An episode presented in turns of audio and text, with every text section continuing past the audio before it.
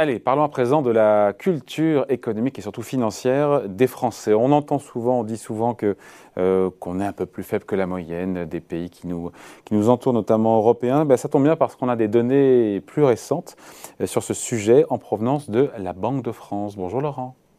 Bonjour David. Laurent Grassin, directeur de la rédaction de Boursorama. La Banque de France donc qui mène son enquête euh, c'était cet été sur cette culture, la culture financière des Français. Et oui, pendant que les Français euh, euh, commençaient sans doute à penser aux vacances, David, la Banque de France, elle est allée interroger 2000 d'entre eux âgés euh, de 18 ans et plus, entre justement le 18 juin et le 9 juillet, sur la base d'un questionnaire finalement bâti par l'OCDE, un questionnaire qui aborde au final des thèmes assez différents entre sujets de connaissances financières et d'autres portant plus sur des comportements de la vie quotidienne, comportements d'épargne notamment. Bon, éviter de tourner autour du pot, Laurent, on s'en sort bien ou pas globalement euh, Parce qu'en général, on dit qu'on ne fait pas des étincelles. Hein. Oui, alors. Sans tomber dans l'autoflagellation non plus. Hein. alors c'est un peu la, période de bulletin scolaire en ce moment. Hein. Je pense que vos enfants vous, vous, ramènent les leurs. Alors on a reçu le livret d'épargnant de l'épargnant français. Alors si on devait donner une note, ce serait euh, passable, mais en légère amélioration. Donc passable, c'est pas nul non plus c'est pas flamboyant non plus. Euh, si on rentre dans le détail, en fait, on a euh, trois sous-scores qui évaluent les connaissances financières, l'attitude, on va dire, et le comportement financier, et qui permettent d'aboutir à un résultat global de culture financière. Alors, on va prendre, si vous voulez, roulement de tambour, les différents euh, sous-scores les uns après les autres. Alors, le score de connaissances financières, on est à 4,6 sur 7. C'est dans la moyenne de l'OCDE. C'est relativement stable d'une année sur l'autre et c'est un score qui varie essentiellement, ça va pas être une surprise David, euh, entre euh, selon l'âge et les catégories socio-professionnelles. Score d'attitude financière, on est à 3 sur 5, là aussi dans la moyenne de la CDE. Score de comportement financier, on a 5,4 sur 9. Et finalement, sur ce score, on va dire global d'éducation financière, on est à 13 sur 21, soit 61,8 sur 100. Et là aussi, finalement, ben voilà, on est, on est au milieu, quoi. On est au milieu. Bon, et quand on se compare encore une fois à, nos voisins, ça donne quoi? Alors, sans trop de surprise, on fait moins bien que les Allemands qui sont à 13,9, mais finalement pas tant que ça, hein, puisqu'on est quand même pas si loin. On est meilleur que les Italiens à 11,1 et les meilleurs élèves de la classe, ça reste les Chinois et les Hongkongais qui sont à 14,8. Il va encore falloir euh, bûcher nos manuels d'économie et de finances personnelles pour les rattraper, la vie. Si on doit rentrer un peu dans le détail, Laurent, euh, qu'est-ce qui pêche dans notre culture générale financière? Ben c'est finalement peut-être là que le bas blesse, parce que je pense que c'est des thèmes sur lesquels, et notamment on revient, et vous sur Ecorama et sur Boursorama, et on retrouve année après année, euh, les, mêmes lacunes, pardon, les euh, Français ont du mal à se défaire.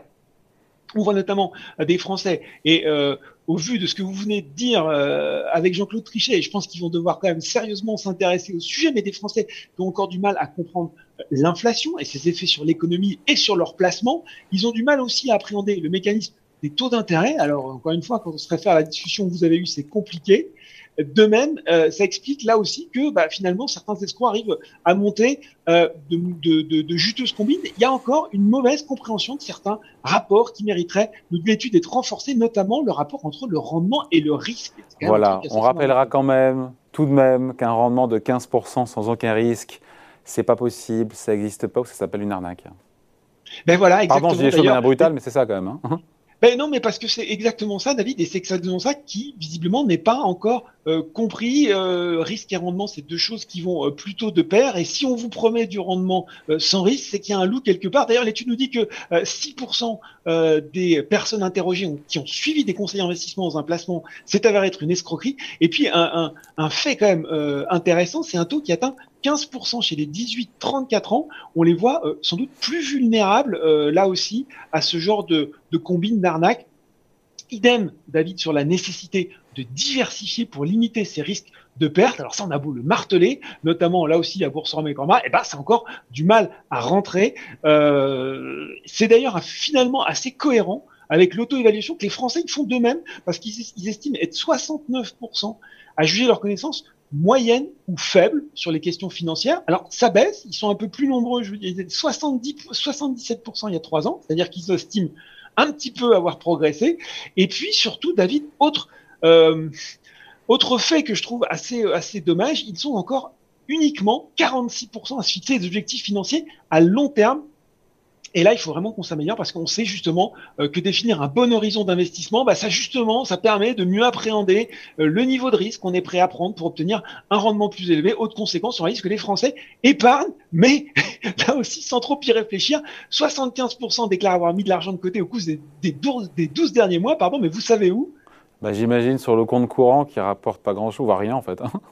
Et voilà, non mais c'est ça qui est dingue. Effectivement, sur le compte courant, euh, il y a eu, il y a eu cette stat là aussi de la Banque de France qui nous expliquait que les dépôts à vue avaient euh, dépassé le seuil des 500 milliards d'euros fin juillet, et les gens ils placent leur épargne où ça, David, sur le livret d'épargne, sur le compte courant sans d'ailleurs même savoir ce que ça pourrait leur rapporter. Alors sur le compte courant, on leur dit, hein, ça rapporte rien. Et seul, mais, mais sur le livret A, seul 31% des personnes interrogées connaissaient le taux du livret A. Ça veut sans doute dire ça, David, très concrètement, qu'ils ne choisissent pas les bonnes enveloppes les plus adaptées pour faire fructifier leur épargne. On peut penser à l'assurance vie ou de nouvelles enveloppes comme le PER, le plan d'épargne retraite. Est-ce que ça veut dire que aujourd'hui encore, les Français sont mal informés en matière, encore une fois, d'économie et de finances et d'épargne? Même si eh ben, nous, on, œuvre tous les jours, notamment beaucoup sur Boursorama et Corama aussi, tous les jours en direct à midi et en replay, on fait un peu de pub et aussi tout ce qui est fait sur Boursorama pour accompagner. c'est ça, on va prêcher un peu pour notre, euh, pour notre paroisse, euh, euh, parce que c'est vrai qu'ils sont 41% à éprouver le sentiment de ne pas avoir d'informations simples, neutres et pédagogiques. Et comme vous l'avez dit, il y en a, il y en a un certain nombre euh, sur Boursorama, sur Ecorama, euh, donc qui viennent, qui viennent sur le site. Et puis surtout, on va peut-être finir sur ce chiffre 80% estiment qu'il faudrait une éducation financière à l'école. Et là, j'ai envie de dire aussi, qu'est-ce qu'on attend Qui nous appelle, hein, David, vous et moi, on est prêt à aller donner des conférences s'il le faut de retourner à l'école pour, pour enseigner un petit peu tout ça. On ferait une belle paire tous les deux. Hein. Allez, merci beaucoup Laurent. Donc voilà, euh, cette étude qu'on peut retrouver, j'imagine, sur le site de la Banque de France. Hein.